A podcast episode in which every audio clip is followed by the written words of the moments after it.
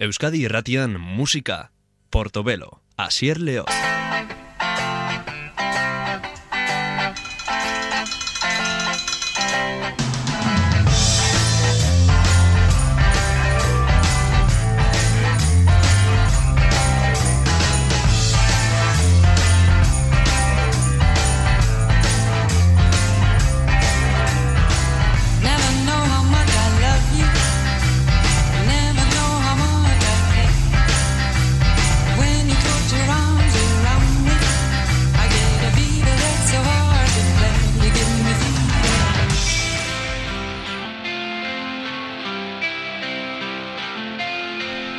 Mila bederatzen eta laurogeita maikara egingo dugu orain Porto Belosa joan Euskadi Ratian Teenage Fan Club taldearen irugarren diskoa gogoratuko dugu.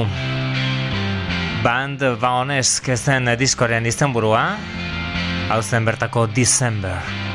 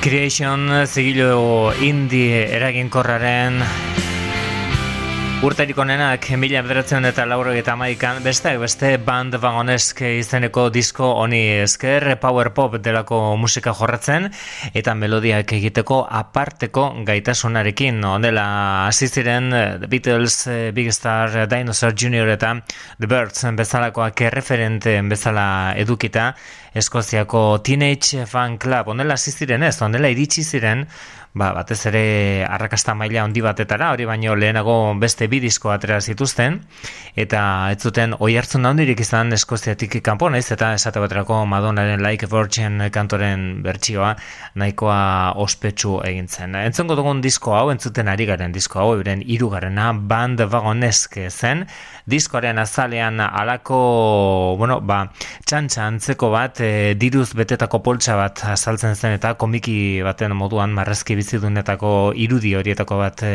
baditzen bezala eta nola baita dirazi zezakeen taldeak creation izeneko zigilu horretan Bueno, ba, taldea dirudun e, bilakatu zitekela, baina hori ere umore pixka batekin. Teenage Fan Club eta euren I Don't Know.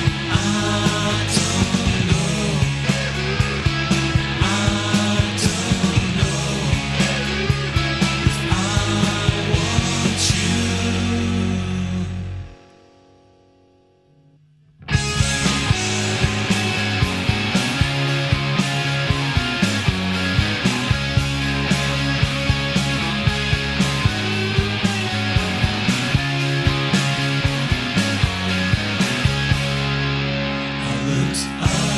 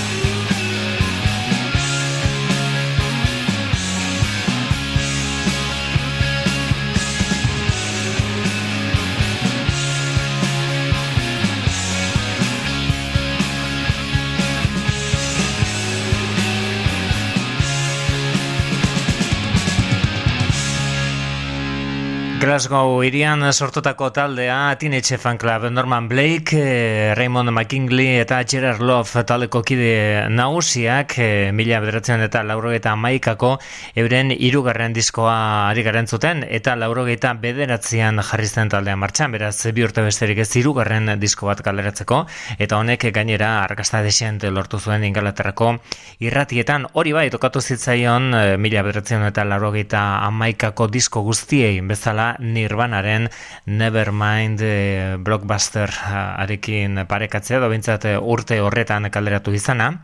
Eta gainera auzitan ere izan ziren e, izan ere Kiss taldeko Jen, e, Simonsek auzitan sartu zituzten sartu zituen Teenage Fan Club taldekoak. Band vagonesk izeneko diskonen azalen, azalean azaltzen zen lehen aipatutako marrazki hori dela eta berak asmatu omen zuen kontzeptua. Diru poltsa hori dolarraren simbolo alderantziz jarrita. Eta irabazi zuen gainera Jean Simonsek. The Concept da besti honen izenburua Teenage Fan Club taldearen band vagonez karikara gaur gogoratzen Power Pop lezioa Euskadi irratian.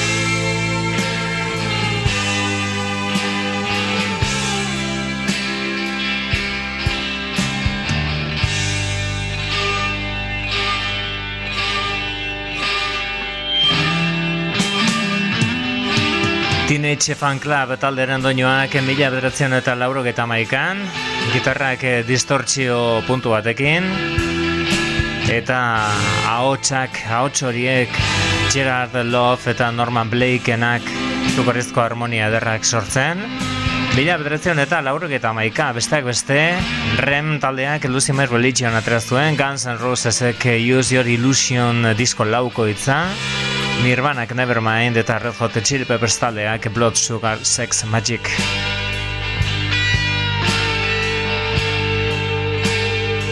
Alare band vagonesk izeneko disko hau, harrigarria den arren, spin izeneko estatu batuetako musika aldizkariak Nevermind delakoaren gainetik ipini zuen, urteko diskoa bezala, Horren kosta egiten da hori ulertzea edo sinistea, beto da, kontuan izan da nolako jartzuna izan zuen nirbanak eta kort kobain zenak ere noski. Horrein entzongo duguna bestia bore, diskonetan dago band, band vagonesk izeneko honetan, What You Do To Me du izena bestiak, eta segurazki melodia mailan Teenage Fan Club taldeak inoiz egin duen, komposaketa finenetako bat da. Band ari gara gaur gogoratzen. Teenage Fan Club Eskoziarren diskura mila betatzen eta laurogeta amaikakoa eta bertakoa da esan bezala abestia What You Do To Me zeneko kantua Teenage Fan Club. What you do to me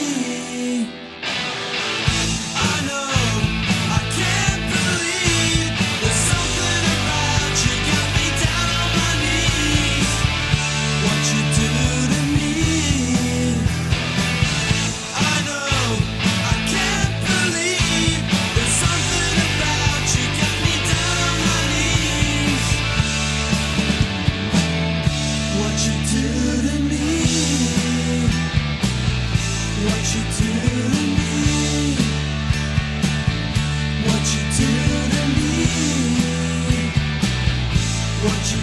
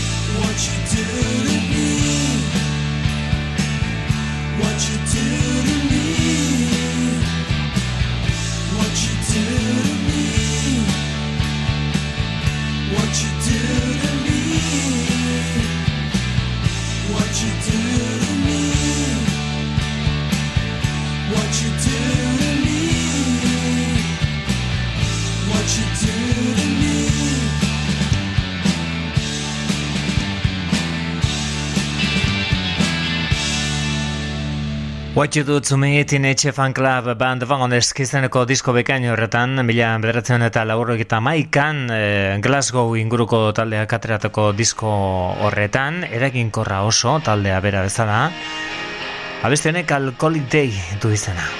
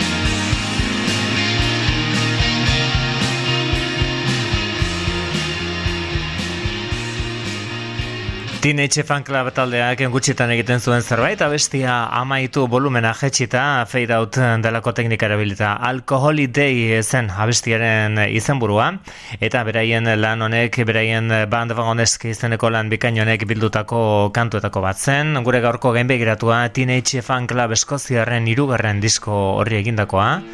Star Sign izeneko abestiarekin amaituko dugu Norman Blake eta Gerard Loven taldea Teenage Fan Club.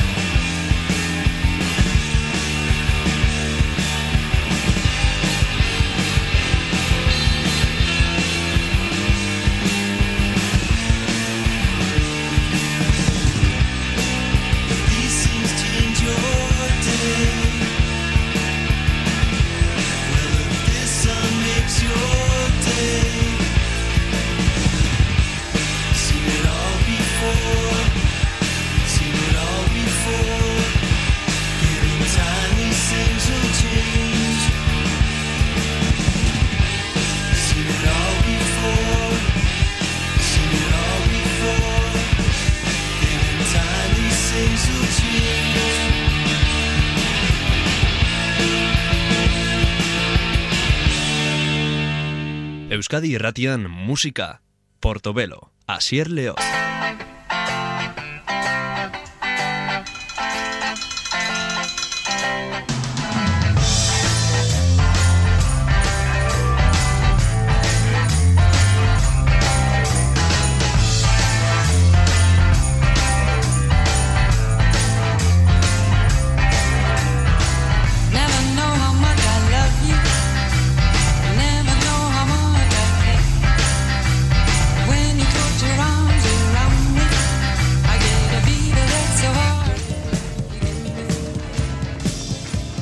Gaur klasiko distiratxo bat orain edizio berri batean atera dute gainera Fleetwood Mac taldearen Tango in the Night. In the night so still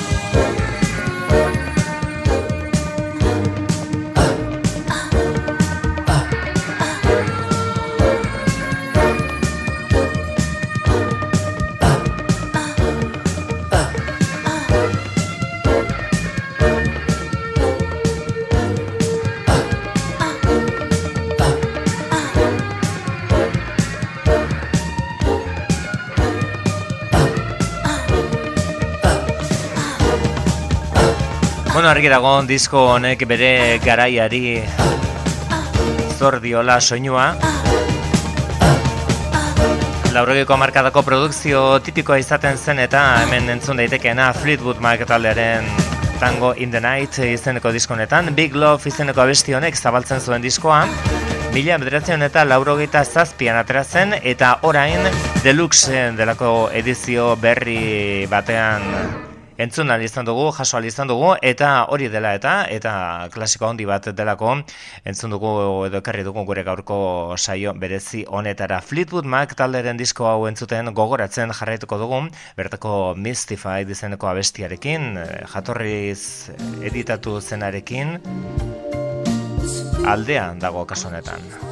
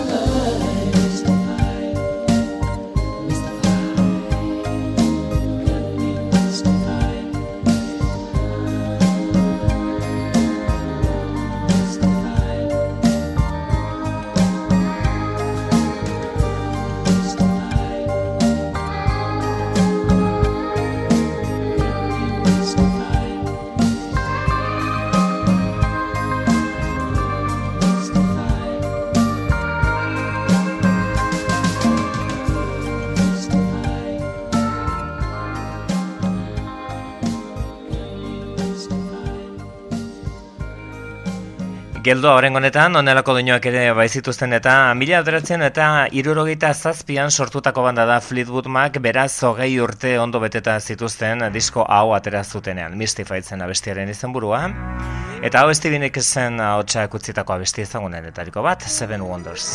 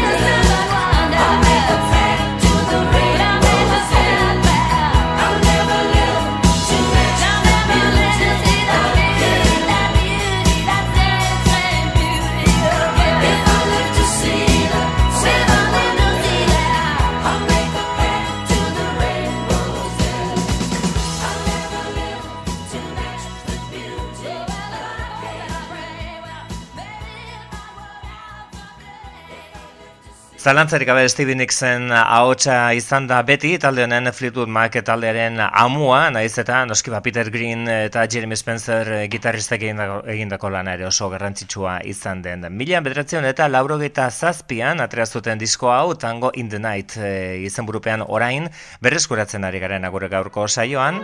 Hogeita mar urte beteta diskoaren edizio berri bat atera da, eta horrezkutuan gelditutako perla batzuk, kajoitik atera eta eskaini dizkigute, Little Lies.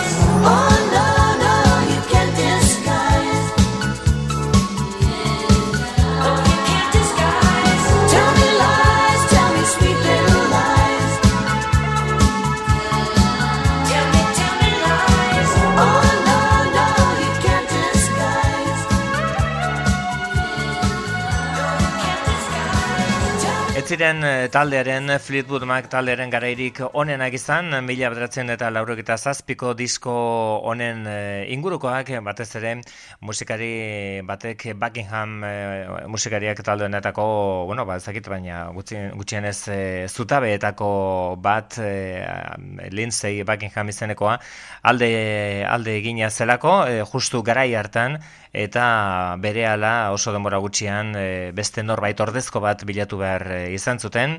Disko hau egiteko Tango in the Night izeneko hau. Dena dela gauzak ondo atera zitzaizkien naiz eta talderen barruan tentsioak e, handiak ziren eta izugarrizko arrakasta izugarrizko salmentak izan zituen. Orain entzuten ari garen disko honek hemen azpitik daukaguna da diskoari izena eman zion abestia. Tango in the Night.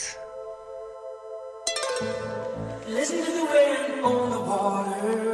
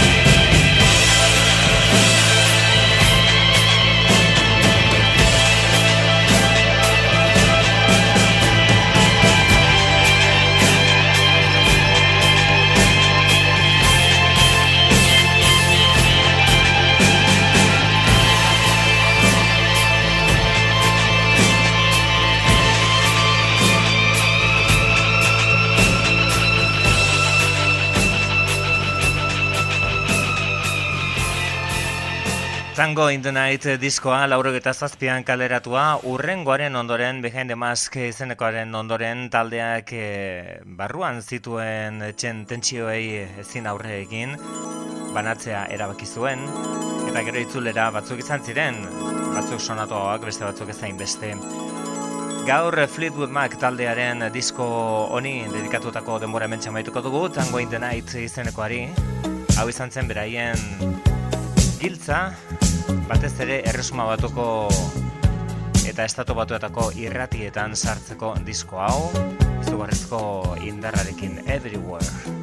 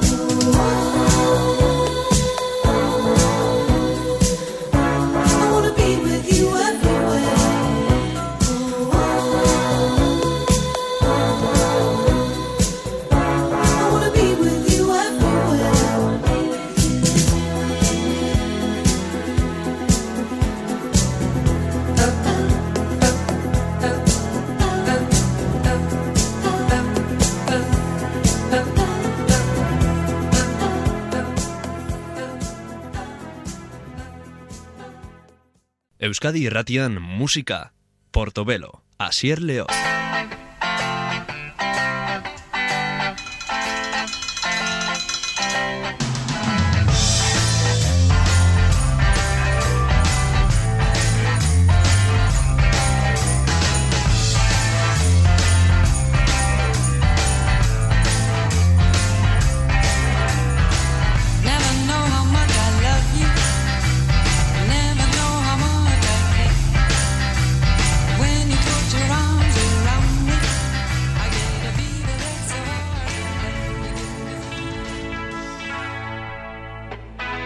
Erresuma batuak emandako pop eta rock talde handienetariko bat izango dugu ardatz orain, baina ez beraien disko onenetariko bat edo gogoratuenetariko bat, baina bai oso berezia The Kings taldea protagonista, eta gaur ez gara beraien klasiko handietan ibiliko gaur, State of Confusion diskoa gogoratuko dugu.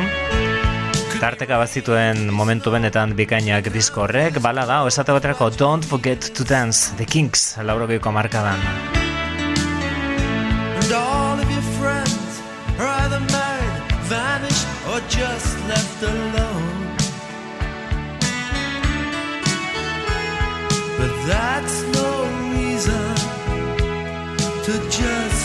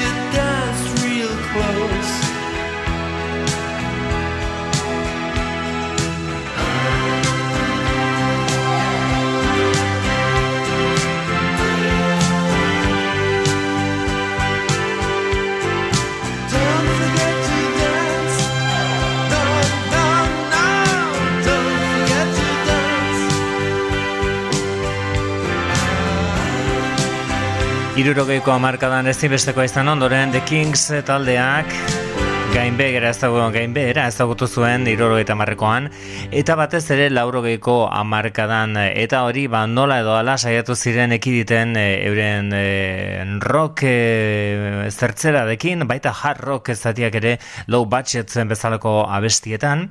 Eta baladak ere izan dituzten gara hartan. Mila bederatzen eta laurok eta irukoan da gaur e, gogoratzen ari garen diskoa. The Kings Ray Davisen e, taldearen diskoa. State of Confusion eta diskoari izena ematen honako kantu hau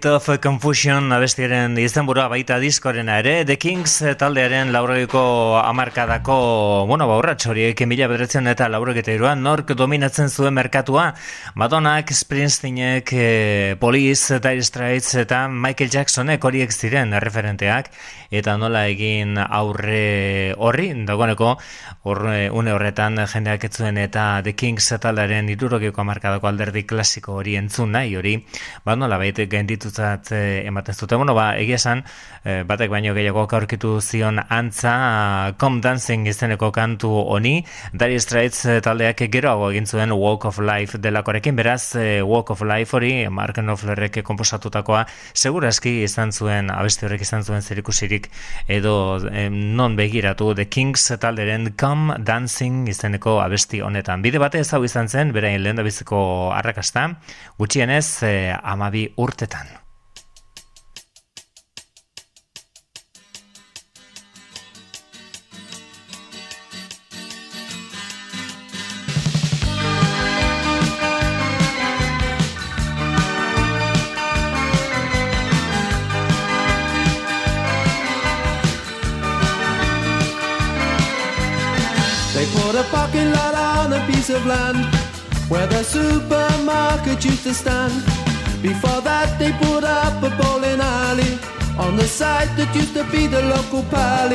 That's where the big bands used to come and play.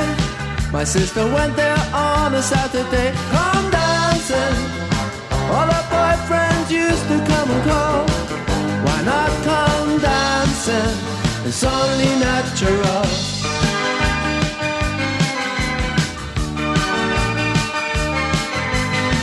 Another Saturday, another date.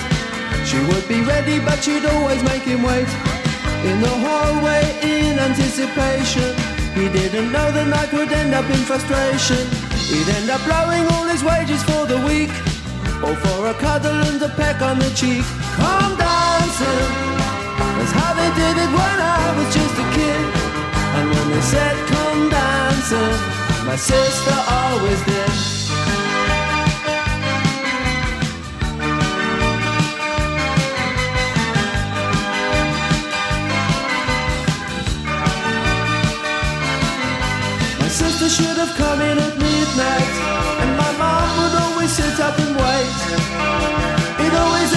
In a big row, and my sister used to get home late. Out of my window, I could see them in the moonlight, two silhouettes saying goodnight by the garden gate. The day they knocked down the pally, my sister stood and cried. The day they knocked down the pally, part of my childhood died,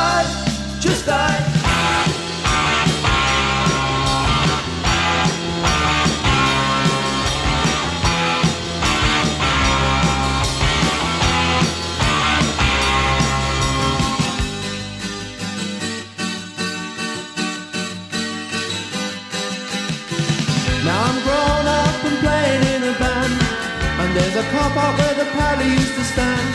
My sister's married and she lives on an estate. Her daughters go out, now it's her turn to wait. She knows they get away with things she never could. But if I asked her, I wonder if she would. Come dancing. Come on, sister, have yourself a ball. Don't be afraid to come dancing. It's only natural.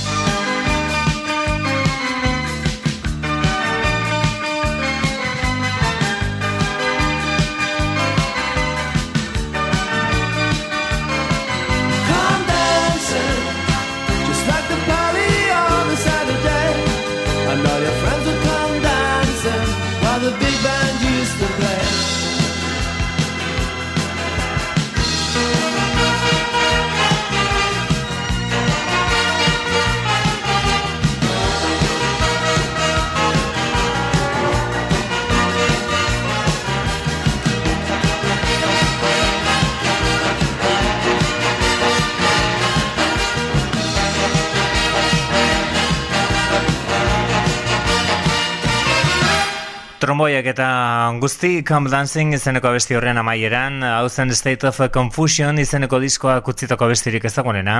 The Kings talde Britainia bikaina, Ray eta Dave Davis eh, anaiek Londresen eh, martxan jarritakoa irurogeiko amarka da hasieran, irurogeita iruan. Ono ba, hogei urte geroago gain behera bizi-bizian, eh, ba hortxe, eh, nola bait, merkatuari aurre eginez, eta esan diskoaren azalean nola saltzen diren bakoitzak horrik alde batera, e, ba, nola baita e, islatzen du zein galduta aurkitzen zen taldea gara hartan, baina kalitatea bazuten, abesteak komposatzen zeinek erakutsiko dio ba Ray Davisi, eta hori lan honetan ere azaltzen zen Com Dancing, eta State of Confusion bezaloko abestiak e, izan ziren nola bai disko rekutzitako pizzarik e, arrakastatxuenak, edo ezagunenak, baina beste batzuk ere bazuten, bazuten uren balorea, esate baterako, Labor of Love izeneko abesti hau. The Kings taldeak laborista edo laborea hitza erabilita mezu politikoa ere zabaltzen zuen kantu honetan. Labor of Love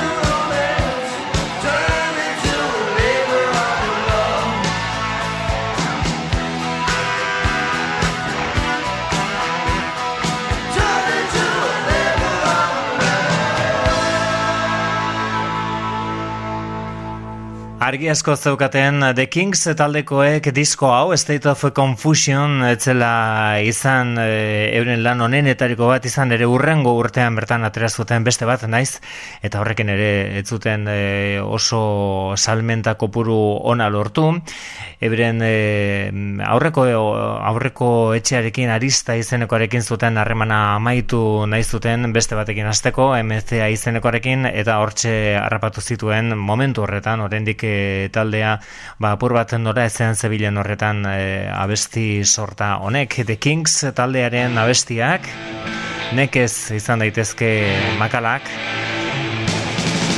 Eta horregatik kalitatea badago baina ez e, beraien abestirik ez dagoenak merezi du ala, gogoratzea, esate baterako Young Conservatives berriz ere mezu politikoa gerian.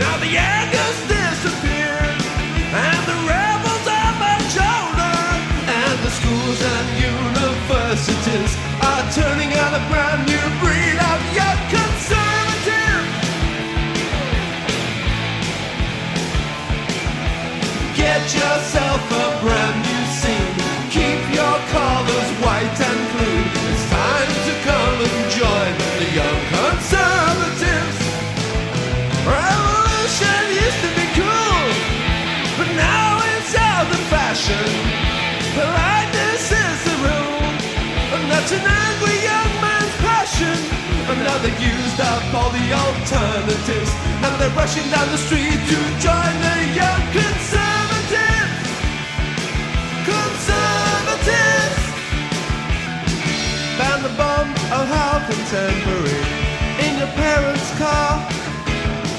Another chip on the block, is that all that you are?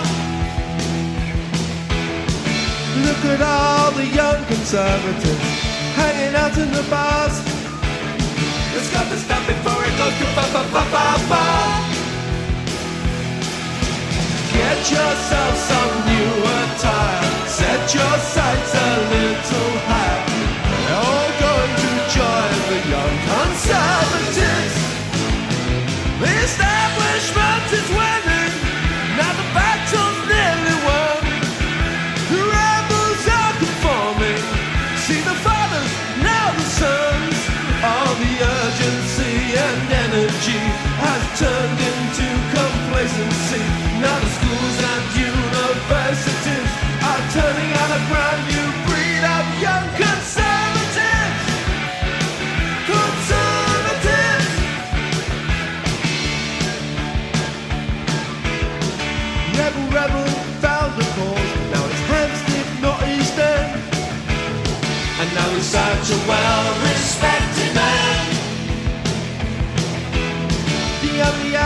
That you see is in the Sunday Times. Content to sit in bed and read between the lines. Rebel, rebel, join the young conservatives.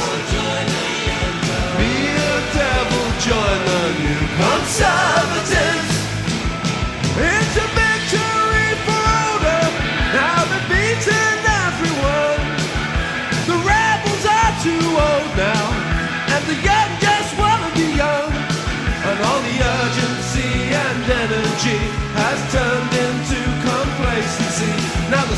And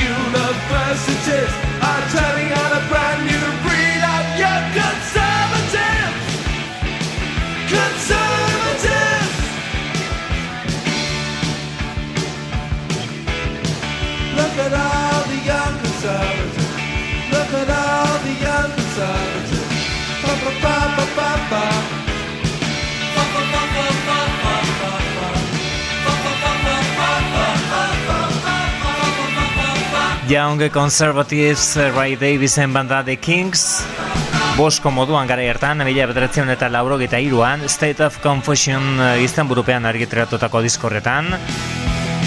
Young Conservatives zen abestiaren izenburu aurrera egingo dugu, beraien lauro gita iruko lan horretan. Abesti honek, property du izena teklatuak, argi eta garbi, argi eta garbi laurogeko amarkadakoak hori. Ian Gibbons teklatu jolearen kontua zen berak ematen zion ukitu honi. The Kings eta lere diskoari Property. My bags are packed guess it's time for me to go. I can't say where I'm headed, cause I just don't know. When I think of what I'll be losing, it's hard to move along. But it's harder just to stay here, knowing that I don't belong.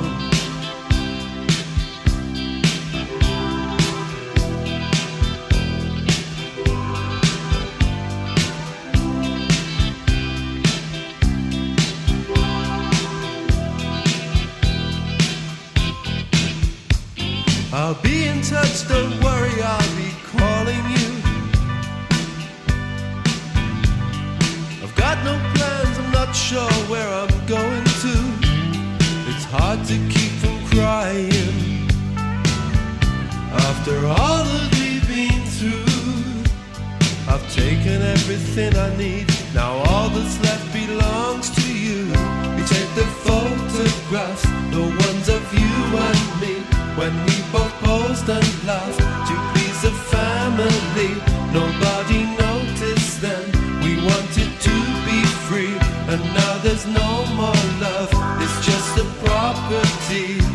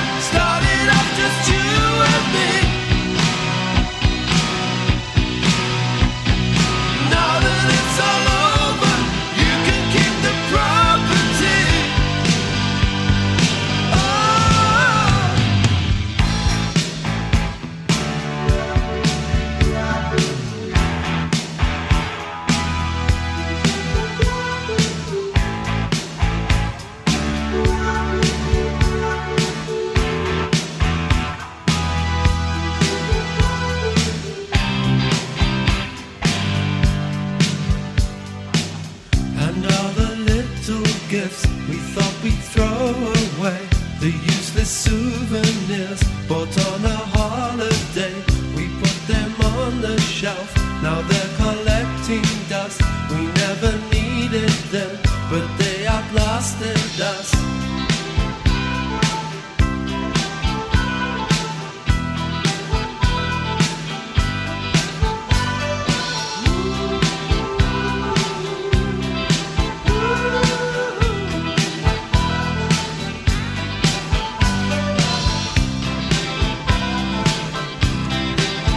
Kings aritu gara gaur gogoratzen, beraien The State of Confusion eh, mila bederatzen eta laburo eta iruan egindako diskoan.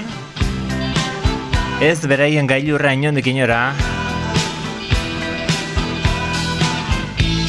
Baina bai, euren momentu berezi bat eh, islatu zuen diskoa. Beste honek Bernardet du izena.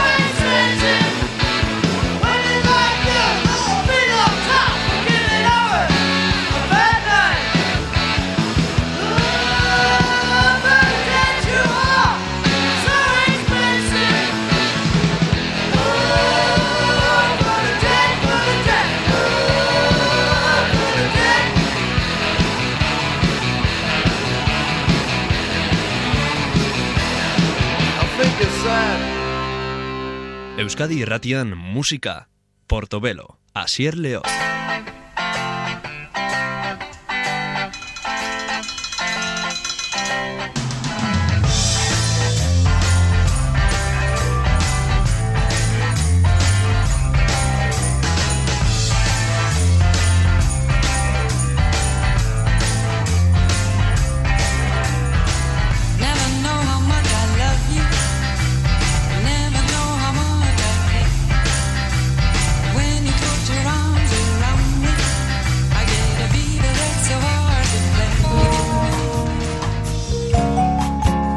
laurogeiko amarkadara egingo dugu. Mila bederatzen eta laurogeita zeian atera zuen Smith Ruins taldeak bere Special For You izeneko disko hau.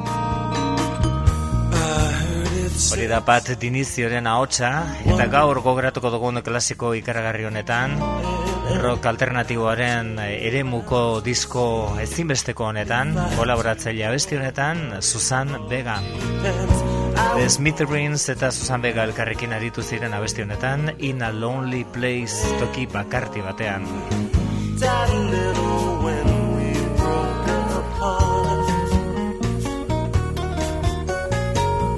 Yesterday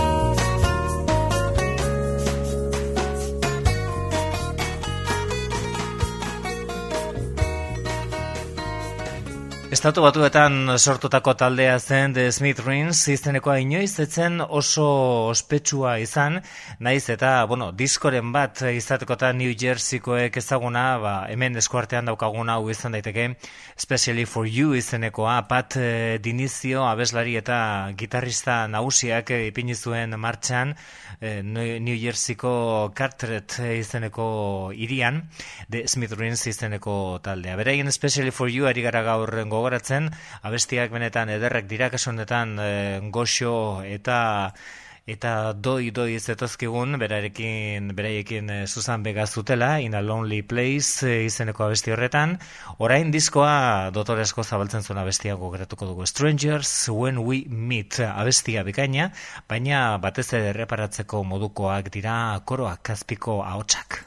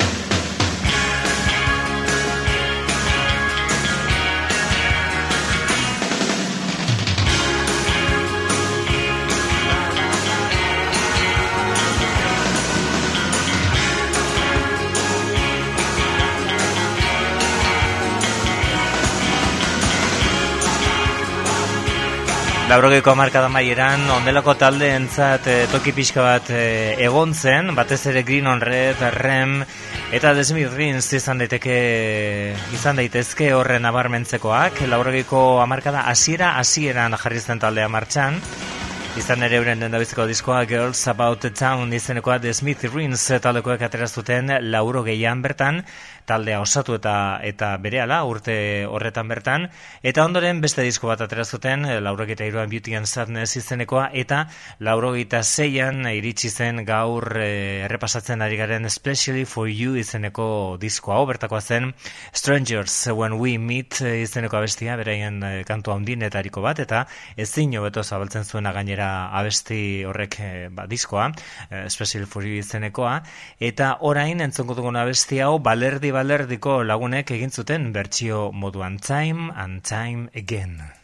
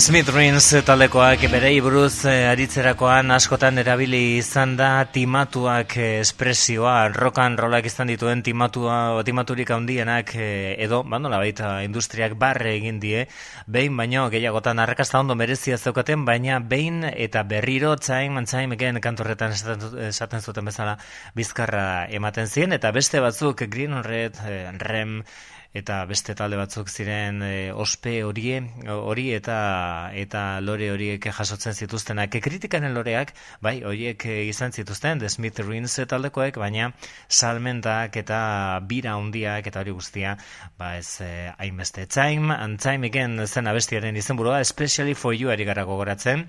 Deskubritzeko moduko taldea. Inongo zalantzarik gabe The Smith Rings e, izenekoa. Oraindik ere martxan dabilena baina noski ba, batez ere atzera begira eta disko hau gogoratuz beraien e, altxorra handiena eta distiratsuena bezala. Eta disko horrek zituen kantu guztietatik, segurazki bikainena Blood and Roses zen besterik ez bada ere, hasieratik entzun daitekeen basu zatiari esker.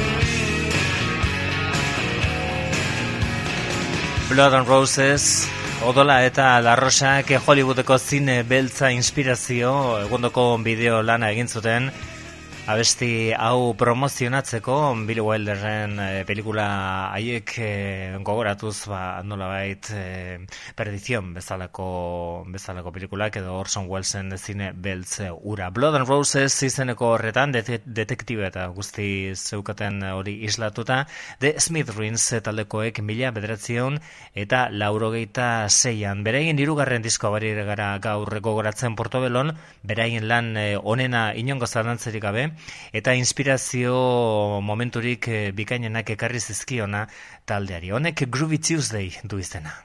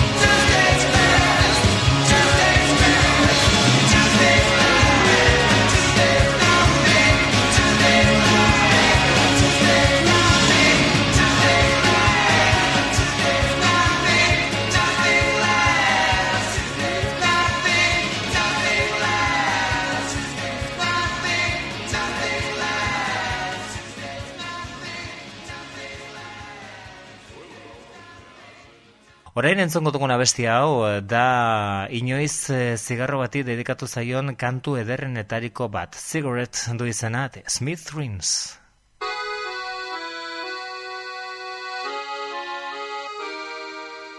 Smoked my last cigarette, in bed for a while. Thought of your face and that brought me a smile. Wanted another one, fell back asleep instead. Woke and found you sitting there on the bed. Cigarette, cigarette, burning up time.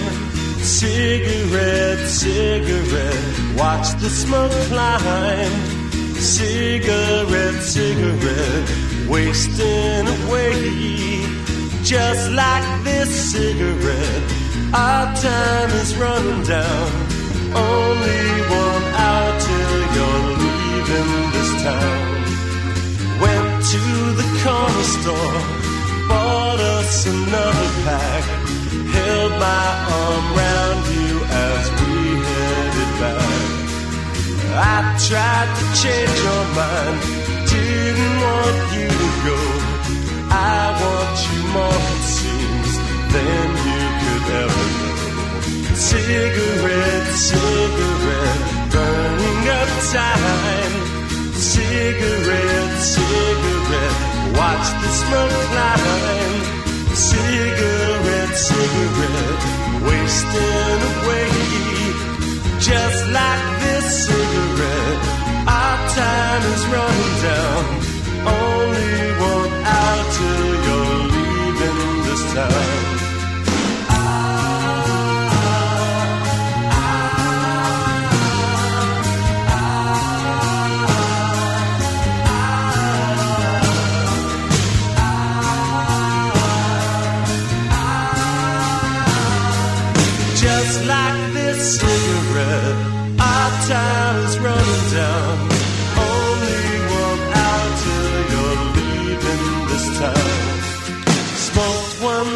cigarette, in bed for a while. Thought of your face and that brought me a smile. Azkeneko zigarroa erretzearen kontu hori beti simbolismoa handiz betea. The Smith Rings taldekoek bere ere mora eraman dute, abesti horretan Cigarette izenekoa. Eta gaur klasika handi honi egiten eh, ari garen errepasoa gainbegiratua I don't want to lose you izeneko abestiarekin amaituko dugu. New Jerseyko talderen kantu honenetariko bat.